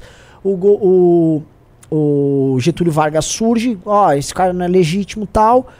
Toma ele o- a Revolução de 30, imposição depois de uma Constituição em 34. Ah, e aí o, o, o, que a, o que a gente olha aquele momento, as elites que administravam o Brasil, aquela época, elas não conseguiram se pactuar num, de uma nova maneira. Aquele pacto da República Velha morreu. A gente tá vendo as mesmas elites hoje não conseguindo se encontrar. E o Getúlio Vargas simplesmente foi um cara que falou: eu vou pegar e eu vou marchar ali contra o, o, o, o- o presidente em questão e vou dar um jeito nisso e vou tomar o poder. Minas até achou que poderia voltar para eles, ia ter uma eles. Então, o, o que eu falo para vocês é o seguinte: vamos supor que uma, série, uma, uma certa legislação bizarra comece a passar por parte do governo federal e um ente federativo, um governador de estado, fale: eu não aceito. Basta um governador, nessa confusão que tá entre poderes, falar não aceito. Ou basta um Arthur Lira falar eu não vou aceitar nenhuma decisão do STF que mexa com o legislativo. Que eu acho mais provável. Aí o STF vai falar aceita sim! Ele não, não aceito. Quem é que vai, quem é que vai mediar essa briga? Aquela Quem- fala quem, do vai- Renan quem que vai ter arma na mão? Quem- Esse- Quem, vai ter arma na mão? Isso Ah, que tem que falar. Exato. Quem é que vai ter arma na mão? E aí os militares que saíram totalmente descredibilizados naquela briga, eles estão assim, ó. Já já vai ser algum ente federativo que vai chamar o artigo 142, tá? E os militares estão lá, sentados, olhando, só acompanhando, porque está indo pra isso a briga. O Lula tá basicamente botando não só a PF, dane-se a PF. Ele quer botar o STF pra atacar o, o, o, os Lira pra obter governabilidade. Isso é insano. E o STF, beleza, vamos jogar esse jogo. Isso vai dar merda. Sim, o- mas o STF também que tá vindo um pouco ma- tá vindo um pouco magoado depois da indicação do Zanin. Sim. Então, a qualquer momento pode ter outra reviravolta nisso. Sim. Né? Daqui a pouquinho o negão da, da Bitoca tá chegando lá. Então, o negão. o negão- O negão. ah, Não sei se chegasse a ver a, a tese que eu fiz aqui com o Bétega, mas, na minha opinião, o Benedito já tá com um pé no STF, né? O Cê próximo- acha? Ah, tu quer? Vamos ver, vamos juntos? Ah. Vamos juntos? Tudo começa quando o Benedito mandou as bitocas pro Lula. Vou te Sim. ligar, vou te ligar. Segundo ponto. A questão lá, missão dada, missão cumprida. Sim. Mais um passo. Terceiro ponto. Entregou a cabeça do Deltan. Sim, bem, bem, bem colocado. Quarto ponto. Agora, agora vai pegar o Bolsonaro. Né? Hoje a questão eh, foi o Benedito, essa, isso aí tá na Sim. mão do Benedito. Nossa. E o quinto ponto, que é o principal, o Gregório do Viver fazendo. e Não, agora eu comecei a duvidar até, Renan, se não era um balão de ensaio o Quando que ele tava aconteceu. falando de não tem ministro Cadê o branco- ministro negro? Putz. Aqui, ó. Matou. Eu acho que o negão tá chegando lá, hein? Tá ali no banco de rei, enquanto os Zanin estão lá queimando ele. Porque todo mundo sabe que o Xandão não quer o Zanin. O Xandão Sim, exatamente. não quer o Zanin. O Xandão quer o. Meu Deus, qual, qual é o? Salomão. O Salomão. Não vou, posso falar mal do Salomão aqui, porque ele é tão poderoso que, é, assim, é, esse cara, do nada eu estou preso amanhã com o Salomão. Ah, é? Tá? O Salomão. Não vou falar o que, que é o Salomão. Só vou falar que o Salomão é muito poderoso, a família dele é muito poderosa, tá? O Xandão quer o Salomão, mas o Salomão. O Lula não necessariamente quer o Salomão, entendeu? Agora, o Benedito. Nossa, check, check, check, Cara check, do check, Lula. check, check, check. Ah, Se eu não me engano, ele até foi pelo, pelas mãos do PT pro Ah. TSE também. Mas, porque assim, por enquanto todos os sinais estão indo no, no- na linha do, do Zanin, né? É, mas vai que o queimem o Não, o Zanin já foi pro Senado o nome. O Zenin já foi. Eu acho que O Zanin já foi. Ah, o próximo, O próximo, tá, tá, tá- tá tá, nessa tá. fila aí. É, O negão tá nessa fila aí. é, rapaz. Mais Nossa. um pro Clube ML só, hein? É. Ô, gente, entra aí o sexto aí no clube, galera. Entra é um real por dia. E é como. E tudo vai se encaminhando porque o Ricardo, pela profecia do Ricardo Almeida, a- apareceu o primeiro populista que consiga mexer armas? com as. Não, é com as, as massas e, E e ter o apoio do, azar- do, do exército. É golpe de Estado e mais uma ditadura É. de uns 30 anos no Brasil. É, o, o Ricardo tem a tese que ele falava que é a tese do general Roberto. Quem é o general Roberto? Não existe um general Roberto, né? É como se fosse um general aleatório, com ou alguém da caserna, uma espécie de neotenentismo, que muita gente imaginou que era o que o Bolsonaro ia fazer, que era alguém, por exemplo, algum militar da ativa que começa a se pronunciar, fala, isso tá errado, vamos acabar com essa roubalheira, e o povo é isso aí, é isso aí, é isso aí, é isso aí. Só que o general Roberto, né, esse militar hipotético, ele tem acesso a armas e ele tem simpatia do exército. Ele mobiliza a massa, o exército endossa, ele, ele- Acabou. acabou a acabou. brincadeira. Acabou. Acabou. A, a tese do Ricardo sobre o general Roberto é real, porque é o seguinte, a América Latina ela é tomada de generais Robertos. O Chaves era um general Roberto, ele era um cara dos militares, populista, já flertou com direita, inclusive, tá? Tô, assim, Pinochet é um general Roberto. Quan- assim, a gente pode levantar, Stroessner no Paraguai era um general Roberto. Se o gen- Bolsonaro não fosse um covarde, Ele ele, era um seria um, um general Ele- Roberto. Se, assim, se o Bolsonaro quisesse dar um golpe mesmo e, e arcasse com as consequências, Ele dava um golpe. Ele dava o golpe. Ele dava um golpe. Essa é a real. O Bolsonaro. É que o Bolsonaro ele queria que dessem um golpe pra ele. Sim. O Bolsonaro queria criar a política, a política de terceirização do golpe. Vocês aí, esse movimento, eu tô guardando aqui na. Minha caneta é poderosa. Vou fazer. Não fez. Mas ele. A real é que ele poderia. Ele nunca também. Dá golpe dá trabalho. Dá golpe não é uma coisa fácil. Tem- Pode dar ruim. Pode dar ruim, você pode ser preso, você pode ir pra aia, você pode lá, ser morto. Dar golpe não é brincadeira. Entendeu? Então o Bolsonaro nunca quis o risco, ele queria que alguém desse o golpe por ele. Porque o Bolsonaro é preguiçoso, né? Mas, como a gente tá num cenário de ruptura, o que a gente tá falando aqui são coisas que podem acontecer. E a gente vai ver esses abalos vindo primeiro do próprio sistema. Acho que a briga é uma briga interna do sistema. Ou a briga do Arthur Lira é muito sobre. ah, muito Vamos entender assim, quem é o Arthur Lira? Dane-se a história de vida específica dele. O que representa o Arthur Lira? O Arthur Lira é um pequeno a- a um pequeno coronel ascendente, não mais um coronel rural. Tirem a, a ideia do coronel com um chapéu e tal. O- e- Ele é, ele é um coronel da estrutura política. né? Esses caras mudaram. De- dentro da estrutura ah, burocrática do Estado brasileiro, você tem uma hierarquia de prefeitos, vereadores, governos estaduais, deputados estaduais, tribunais regionais, tribunais locais, fóruns, comarcas, construtoras, empresários, rádios, concessões. Aí você vai subindo para deputados federais, senadores, toda essa estrutura até chegar às estruturas nacionais. Esses caras pequenininhos, eles vão ascendendo. Esses caras são, vamos dizer, o baixo clero e esses caras são o centrão. São essas microestruturas que criam suas próprias relações e esses caras vivem o poder pelo poder. Esses caras não têm um projeto de Brasil. Não tem nenhum projeto de Brasil. Esses caras vivem o exercício próprio da reprodução do poder. Eles ficam reproduzindo o próprio poder como um fim em si mesmo. E a gente precisa entender isso porque política no Brasil é entendida dessa maneira. Política especialmente como centrão, ela é a reprodução de uma estrutura de poder. Ele é como se fosse um, um câncer. E é real. Não tô aqui fazendo um juízo, tipo, você é um tumor. O que, que é um tumor? É uma célula doente que foi, vamos dizer, ela foi, ela tem um- uma alteração genética e ela começa a se reproduzir de forma desordenada E aquilo vai virando uma, uma bola de carne e aquilo começa a afetar o funcionamento dos órgãos e ela vai se espalhando, ela vira uma metástase. A, a função dela é uma autorreprodução. Ela não cria um órgão. Aquela, aquela, aquelas células não se transformam, sei lá, num órgão interno novo. Eu criei um baço novo. Ele, ele é um elemento que é apenas autorreprodução até ele levar todo o organismo ao colapso. O centrão, ele funciona desta maneira. O pessoal citou a hipótese do parasita. Não é, não é. O parasita foi um organismo criado para fazer isso. Ele criou um mecanismo evolutivo. Não. Esse outro, ele é a reprodução pela reprodução caótica sem um fim. Assim, ele, ele apenas é, ele é um elemento desse sistema. E esses caras, então, eles vão ocupando na, na, nacos do Estado e eles começam a ocupar posições de comando que eles não deveriam ocupar. Porque, vamos olhar o seguinte: todos os presidentes de Câmara do Brasil, tirando o Severino Cavalcante desde a re, da redemocratização, nenhum, tirando ele, aí você tem a rebelião do Eduardo Cunha e agora a do Lira, todos os demais não foram isso. Parou pra pensar nisso? Então, você teve o seguinte, ó, desde a redemocratização, você teve uma série de presidentes da Câmara, mas todos eles com um caráter de alto clero.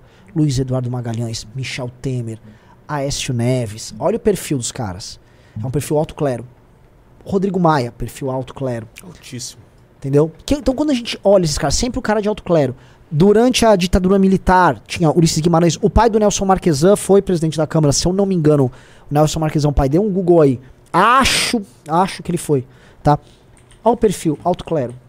O, o comando dessas coisas sempre foi dado pro alto clero, nunca pro, pro rebotário. O rebotário só queria, me faz uma quadra, me dá uma emenda. De repente você tem uma rebelião com o PT no poder, com o Severino Cavalcante, aí com a Dilma, puf, surge o Cunha.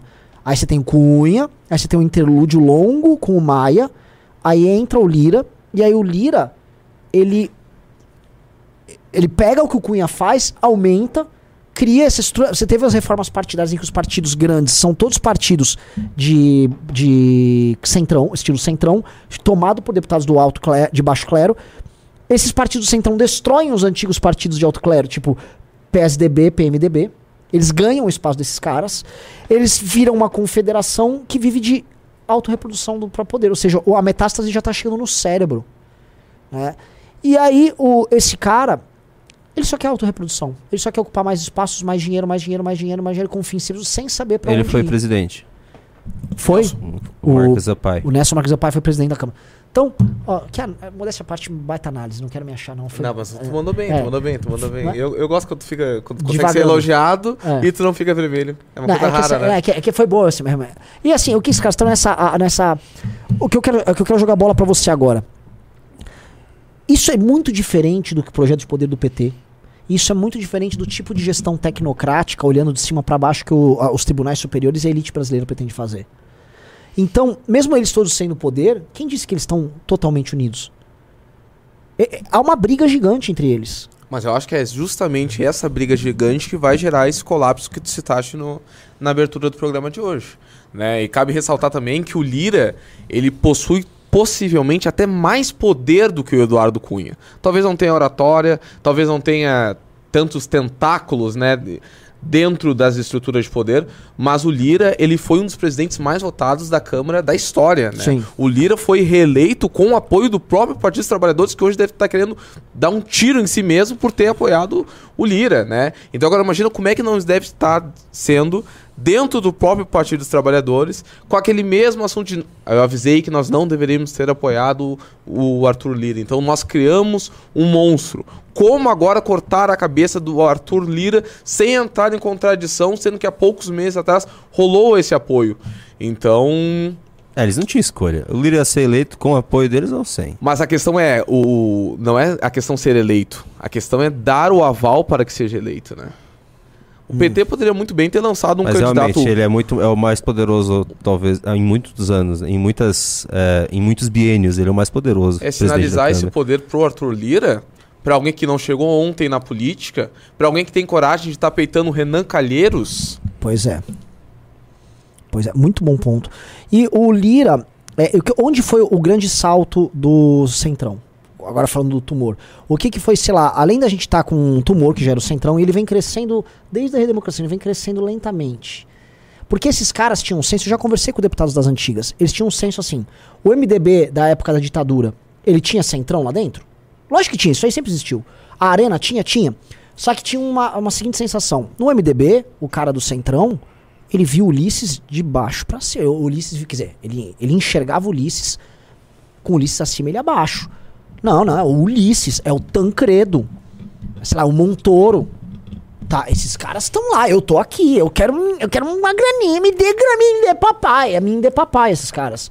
E os caras da arena, mesma coisa. O Nelson Marques pai, tipo, pô, esse cara tá debatendo o Brasil. Eu não tenho condição de fazer isso, eu sou apenas um, um Barnabé aqui. E eles eram uns Barnabés lá. Tava lá e tal. Esses caras não definem o orçamento, esses caras não definem as grandes negociações. Quando eles vão tomando ciência, o- a ideia de bloco do centrão ele surge durante a Constituinte, que esses caras começam a se organizar de uma maneira ali na Constituinte para querer votar algumas coisas. Mas eles vão crescendo, vão crescendo. Há um sopro disso aí com os an- o escândalo dos anões do orçamento no governo Fernando Henrique. Você começa a vai tendo os sinais. Dá para fazer até uma genealogia do centrão. né? Mas a coisa se fortalece muito no governo do, do, do PT, porque o mensalão partia da seguinte premissa: olha só, eu não tô conseguindo montar a maioria. E se eu comprar esses caras aí? Eles surgem comprando o centrão. Por isso que o Roberto Jefferson, que é um cara do centrão, ele é o pivô do mensalão. Valdemar da Costa Neto, na época, também era pivô disso aí. Porque, é, é, é, assim, é, o- a ideia do Dirceu era, vou imitar o modelo que a gente fazia nas prefeituras, de ter um esquema que tenha dinheiro em cash, eu vou comprando, vou dando uma- um mensal pra esses caras, só que tem que ser, são 513 deputados, então tem que separar muito dinheiro pra uma turma, eu compro esses caras, cala a boca e vamos fazer maioria e pau, no, pau na máquina. Né? Mas sabe o que eu acho, Renan, também que é curioso nessa, nessa dinâmica do próprio governo do PT? Porque antes me parece que o governo do PT tinha, tinha uma agenda que queria ser implementada. Então, ou seja, precisamos comprar os deputados para aprovar determinada agenda. O que eu acho que é o grande diferencial deste governo do PT é que não tem agenda a ser implementada não tem uma agenda sólida. O que, que o PT. Qual é o fim da corrupção petista? A corrupção é um meio para chegar em determinado fim. Qual é o fim do PT? Na minha opinião, o fim do PT era um, um egocêntrico, um megalomaníaco que queria limpar a sua própria imagem, Hum. que era ganhando a eleição. Mas agora, o Lula presidente, o que, que o Lula quer fazer na presidência? Eu Ah, não tenho essa ele não tem, ele não tem plano, ele não tem plano, ele não tem plano. Até porque a esquerda latino-americana não tem plano. Deixa eu falar, a gente tá com uma baita. Gente, a gente tá aqui num bate-papo genial aqui. Eu, sério mesmo, não quero ficar no autoelogio aqui, não, mas o Jota é sensacional, o Junito ainda não participou muito. Só 2.800 likes, cara. A gente merecia ter chegado a 4 mil pessoas aqui nessa live. O Jota é sensacional, o Junito, né, nem tanto. Não, o Junito falou muita é besteira na ciumento, live da né? tarde. Como é ciumento esse cara? Tá. Não, não, like na que live aí, outra, entra o sexta pessoa no clube. Você vê, a gente tem essas discussões todas no clube. Cadê a galera entrando? Aí eu também fico chateado. Não é por nada não, mas me vem uma tristeza, confesso. Tá? Ah, o... o cara mandou uma pergunta boa aqui agora de 100 reais, mas tudo bem. Vou, só, só- só quero terminar aqui. O cara levantou aqui com a noite do orçamento, acho que foi Collor e barra Sarney. Eu tava, é o, o escândalo da reeleição do Fernando Henrique Cardoso, em que houve uma suspeita de compra no governo Fernando Henrique Cardoso do, do, do apoio para reeleição dele. Sim. E todo mundo falava, não, antes de ter o mensalão, o Fernando Henrique já comprava através do escândalo da, dessa época, tá? Bem, é, é importante lembrar isso se a gente vai fazendo a genealogia. E aí eu vou chegar agora na questão do, do PT. Ah, o PT, como você disse, não tem projeto porque as esquerdas da América Latina não tem mais projeto. Não, assim, não dá pra.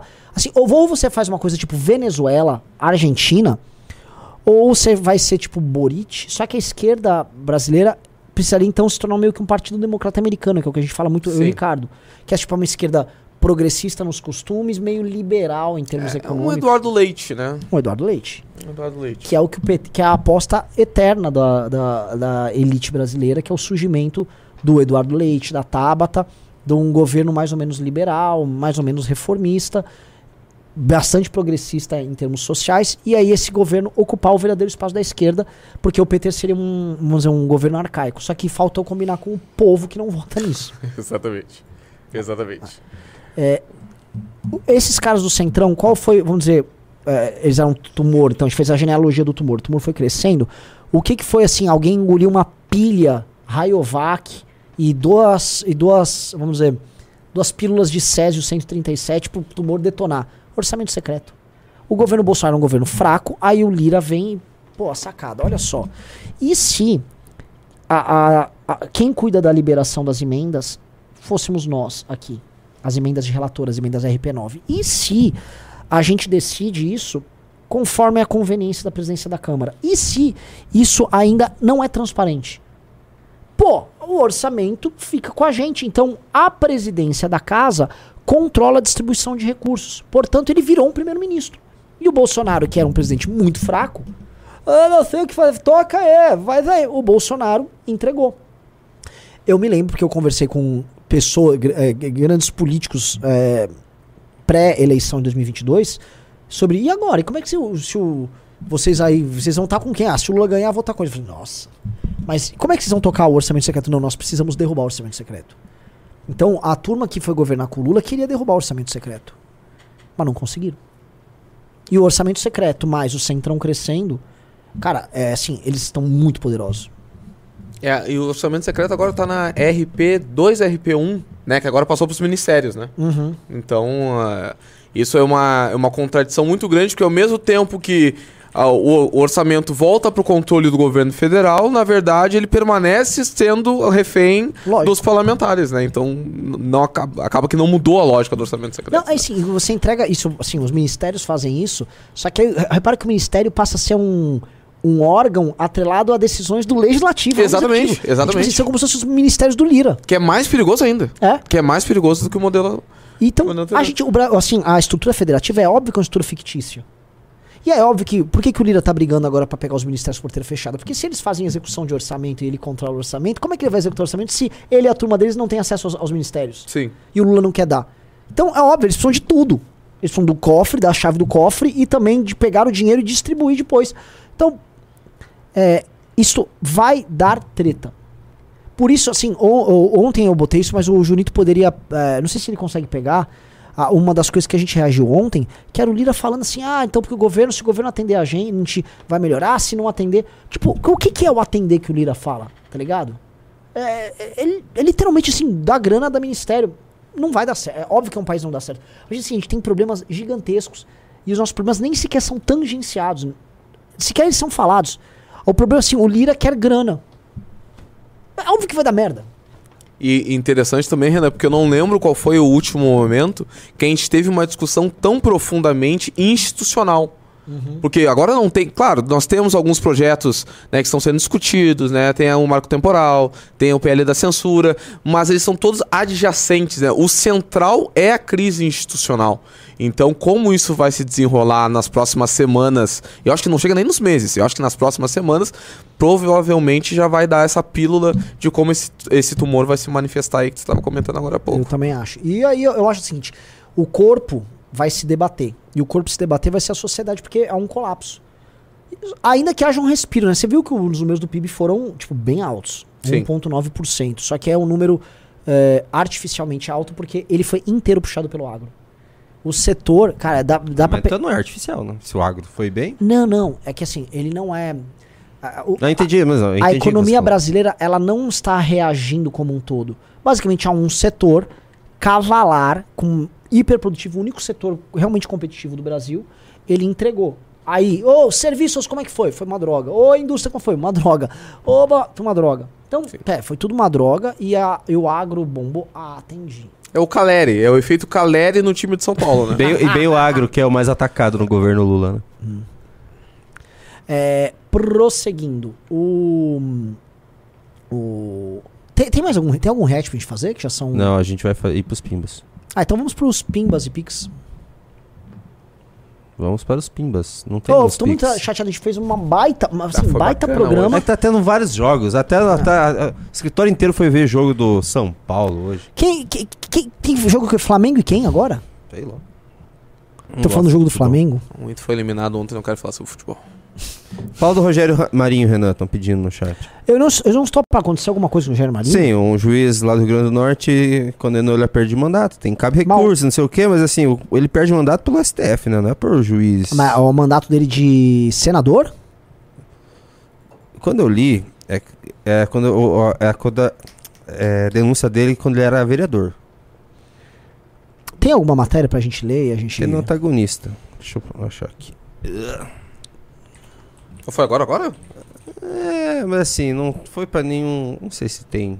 muito efeito Ah, isso. É Flamengo e Fluminense. Posso fazer um comentário? Eu joguei num grupo nosso de futebol. ah, ah, você tinha que estar nesse grupo, que é um grupo muito bom, viu? De futebol, eu não É um estou. grupo de, interno do MBL só de Olha futebol. aí. Ju, ó, vamos lá. Juiz condena senador Rogério Marinho a perda de mandato.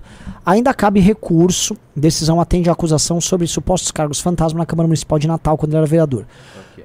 O juiz Bruno Montenegro Ribeiro Dantas, da Sexta Vara da Fazenda Pública de Natal, condenou o senador Rogério Marinho à perda de mandato. Ainda cabe recurso. A decisão atende à acusação de supostos, sobre supostos cargos fantasmas no, gabinete de Marinho na Câmara de Natal. Ele foi vereador, nossa, em 2001 e 2003 e 5, Isso não prescreve, que não é bom. É, o senador respeita, mas não concorda com as conclusões da justiça de que seria ato de improbidade de contratação de médica para atender a população carente gratuitamente. Não há acusação de apropriação de dinheiro nem de que o serviço não era prestado. Por essa razão, descabida a condenação em uma ação cuja iniciativa, inclusive, se encontra prescrita de acordo com blá, blá, blá, acrescentou. Foi só isso? Só. É, tem que ver se isso sobe, né? Mas acho assim, que não, isso é bobagem. eu acho também que é bobagem. É, só eu queria comentar uma coisa do Fluminense. com Você. Saiu um canal gringo. Não, não, é um vídeo muito bom. Falando assim: ah, o, o- o Fluminense é o time que joga de forma mais estranha no mundo. Né? Que existe o jogo posicional. Não sei se você manja dessas coisas, jogo posicional do Guardiola. Hã? Jogo posicional do Guardiola, jogo Dinizismo, funcional. Essas coisas. É, o tal do dinizismo, uns gringos estudando. E que é uma coisa muito diferente. E que é uma parada meio. Assim, se adapta até à própria mentalidade brasileira, que ele é mais caótico. Os caras não obedecem posições fixas pra jogar. E os cara, o gringo demonstrando ali, eu achei. Pô, eu, eu, eu achava que dinizismo era uma piada. Não, é coisa séria. Coisa Nossa! certa é que tá dando certo. É, é, pô, eu olhei a análise dos caras, ainda vai pra análise antropológica, sobre como na Europa a ideia de liberdade do jogador, é a liberdade é condicionada, né, a premissa da liberdade não é tão grande, a ordem geral importa, e é o, o sistema do Guardiola é muito sobre isso, né, um sistema muito rígido de posições, aí trocas de passe em triangulações, e já a mentalidade latino-americana em um lugar em que a ordem é negociada. Sim. Então a ordem em si na América Latina é negociada. E de fato, os sistemas políticos nossos não são sistemas ordenados, rígidos e claros como o da Europa, porque a própria mentalidade latino-americana é assim, mormente a brasileira. Que toda hora, a gente está falando aqui de um colapso do sistema, do nosso ordenamento, nossa Constituição. Sim. E o dinizismo, o que, que seria? Seria uma espécie de caos ordenado, né? ou uma, uma ordem negociada entre os jogadores que mudam de posições e ocupam blocos e aí exercem a criatividade deles ali. Então, é, é, o que eles colocam o dinizismo como uma expressão própria da própria mentalidade nossa. Bah, interessante essa E análise. que rompe, inclusive, com o modelo europeu de jogar futebol. É como. Aí eu olhei isso e falei, nossa, eu nunca olhei pro esse dinizismo com esse olhar. Interessante. Achei muito legal, um baita vídeo, tá? Ah, é um vídeo? Nossa, É um a gente vídeo. perdeu Ah. 500 uh, em- em- Ah, tudo bem, ué. telespectadores só com essa tua análise Bah, de mas bacana. dinizismo. Bah! O ACFEFO mandou 5 dólares. Jota, canta comigo. We are living in America. Cara, eu- América is wonderbar. Abraço do maior do sul. Eu, é, o maior do sul já imagino quem seja. Mas, cara, assim, eu, eu não sei porque as pessoas insistem em cantar comigo qualquer outra coisa que não seja Alcione. As pessoas insistem. Ela, eu não sei cantar nada que não seja Alcione. Você nada. sabe que esse que ele te mandou? Menor ideia. Eu esqueci o nome, dá uma banda de, sei lá. Menor ideia. Rammstein, é. É, Pablo Toscani mandou 10,90. Qual estado fala o português mais correto? O Paraná. Não, O Eduardo disseram que é o Toledo. Pará. Falou like na live. O Ego Sirius mandou 5,50. Vamos supor que o governo tenha oposição como maioria. O que precisaria para meter um impeachment? É muita coisa, cara. Assim, problemas políticos, econômicos muito grandes. Precisa de um fato bem grande. É, e um fato. E precisa ter alguma briga com o STF e o governo. Do jeito que estão jogando juntinho, não vai rolar nada de impeachment. Alexandre Dias mandou 55 reais. Não nos preocupemos, existe um exército de otários aguardando os comandos do general EAD das Forças Desarmadas e agora desmamadas, diretamente do QG bolsonarista australiano. Martins mandou 11 reais. Não sei se já falaram sobre isso, mas viram o Felipe Neto falando que o marco temporal é inconstitucional, mesmo tendo passado pela CCJ e que o STF iria acabar com ele. Cara, Isso aí. mais uma briga, mais uma. O Lucas mandou 5,50. Renan só vende sonhos pra militância. Gentili nunca se comprometeu a ser candidato. Para de forçar a barra, Renan. Tá feio demais. Desculpa, eu posso arrumar vídeos disso, tá? Não seja babaca. André Cubilhos mandou 11 reais. As instituições estão caducas, não é melhor que elas caem de uma vez para que possamos construir um novo castelo de cartas? Assim, ela, a gente não sabe o que vem depois, né? É. Caio vai ser Sempre pode piorar. quem é que levanta essas cartas aí? O o- sempre pode ter um fundo do poço mais É. fundo. É, muita gente tá mandando o chat pela primeira vez, Ana Santos. Isso é muito bom. O Lucas mandou 109,90. Olha, Caramba! quer. Caramba. Boa noite, senhores. Tudo bem? Gostaria de saber por que, quando interpelados sobre o MBL, os aliados tendem a tangiversar ao invés de defender o movimento de peito aberto. Verdade. Refiro-me, aliás, de fora do movimento. E assim, é, isso irrita demais. Irrita Talvez demais. isso é o que mais me irrita. Eu né? também acho. É o que mais me irrita. E mais me, mas o que eu mais, ao contrário, que mais me dá satisfação é ver quando os adversários tentam criticar o MBL, assim. Que tentam achar um calcanhar de Aquiles que não conseguem, assim. Assim, quase 10 anos de movimento, ah, o áudio. É que, Cara, os, é que os calcanhares. Isso é hilário, assim. é que isso é um caindo. hilário. É que foram caindo, é, Jota. Foram caindo. Porque Hum. antes tinha. Abre as contas, MBL. Era um, era um mote isso. Daí abriu. Abriu. E aí? Nada. ah, não sei, os 400 milhões do Renan. Foi, tá, foi. Sim. Já era. Morreu. O que mais tem? Não, Sobrou. e assim, os escândalos contra a gente, assim, é, todos a gente ganhou de cabo a rabo. Sim. Por Inclusive o áudio. É, não, assim, é, porque assim, o, o dos 400 milhões teve alguma dificuldade. Não, a partir do momento que nós começamos a nos de- defender, nós ganhamos tudo. Tudo no processo. E o do áudio, da- do dinheiro que nós desviamos. É, foi tão ruim a acusação contra era, era uma acusação tão fake que o Ministério Público, que é a acusação, mandou arquivar. O Ministério Público falou: não, arquive isso aí.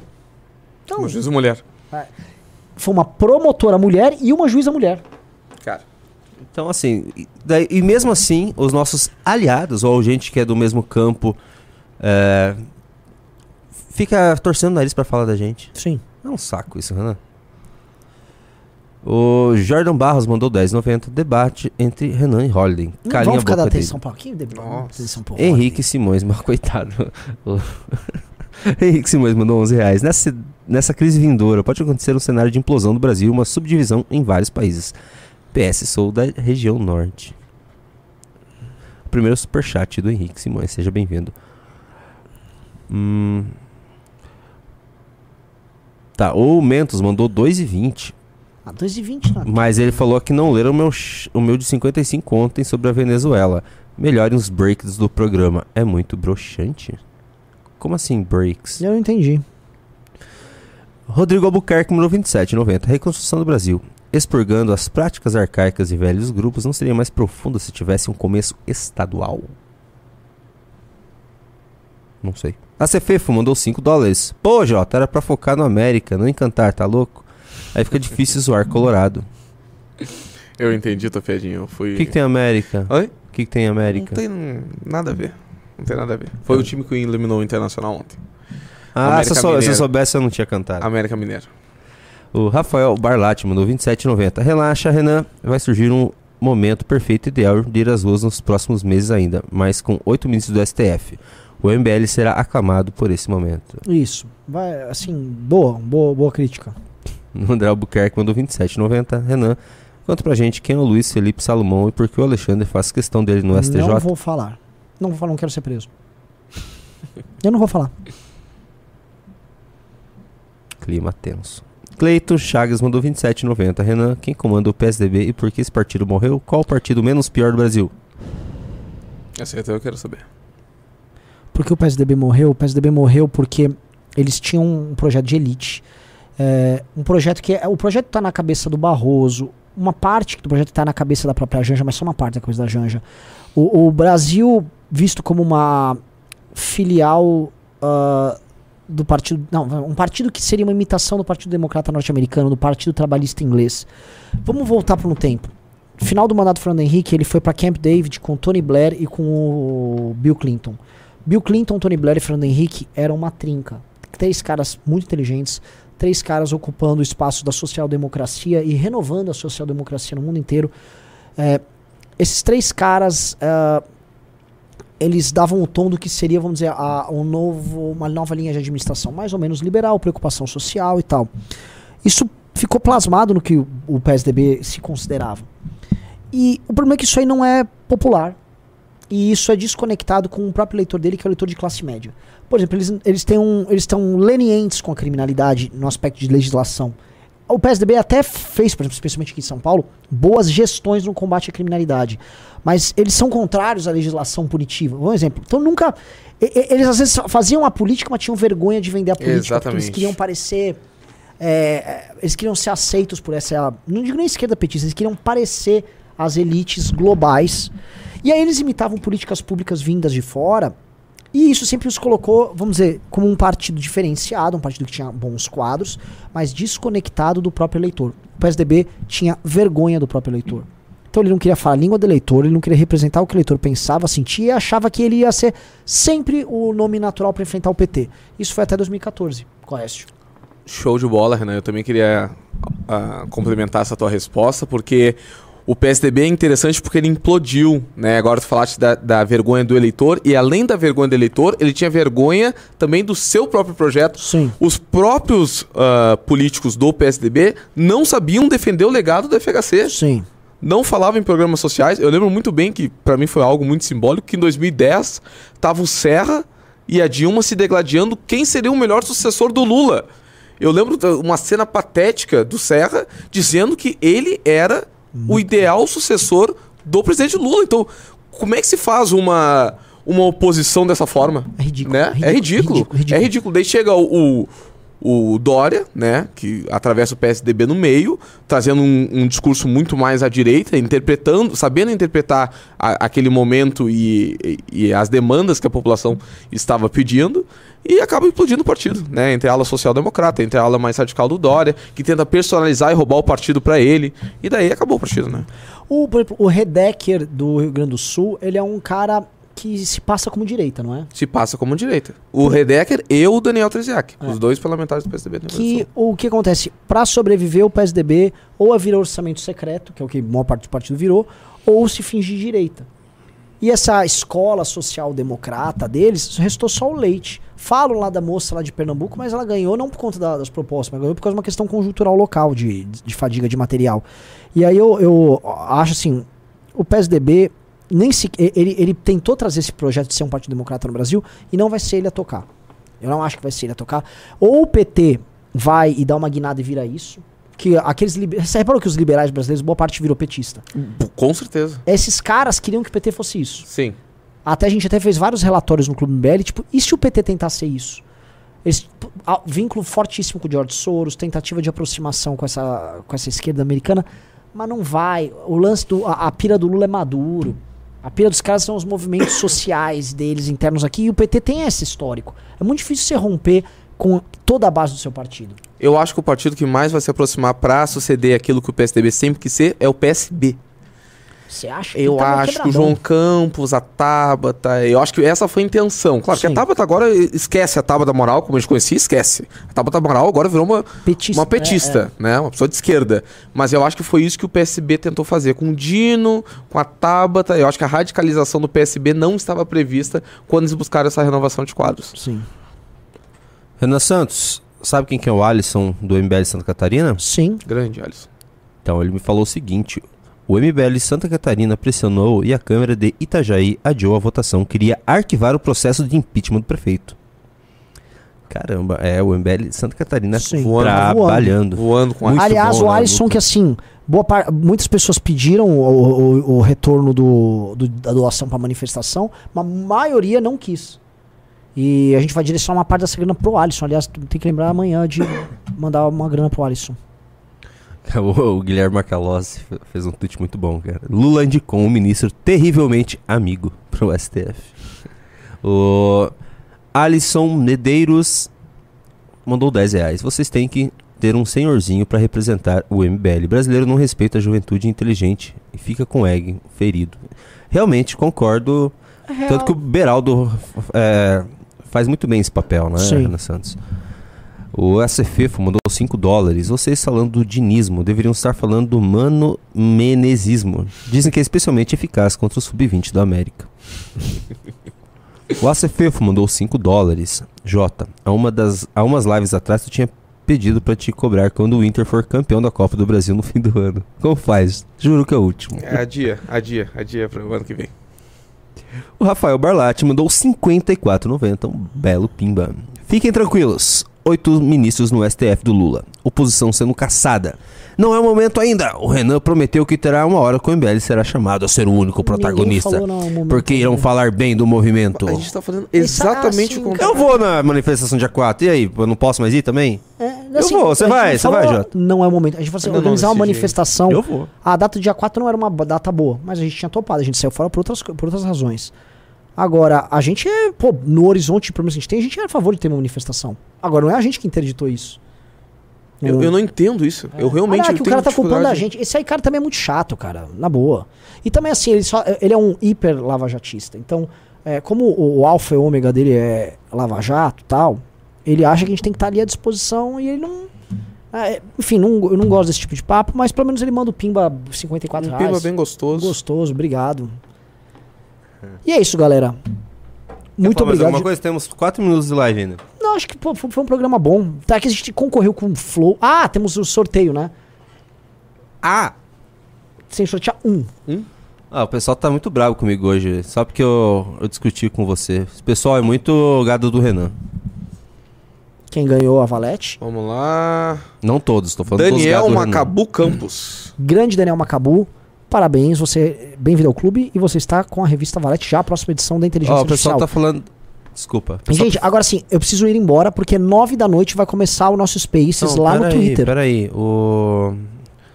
é, o pessoal tá falando que é pra ler Pix. Pessoal, eu tenho avisado faz tempo que não, a gente não consegue mais, a gente não tá mais com acesso à, à leitura de Pix.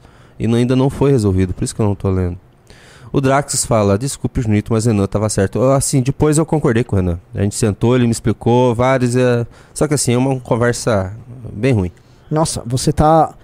Você, depois eu concordei, você pareceu agora o Fábio Porchat. Eu conversei com uma galera bacana e mudei de Mas eu ideia. conversei com você, você, você é um cara bacana. Não, não, Você não. só é chato. não, não seja Fábio Porchat, porque ele tá com medo de ser cancelado igual o Fábio Eu não tô com medo de ser cancelado, essa galera aqui. A galera aqui tá sempre junto com a gente. Eu leio todos os, todos os pimbas, até os de dois reais, Renan. Renan, Sim. boa noite. Boa noite. Valeu. Boa noite.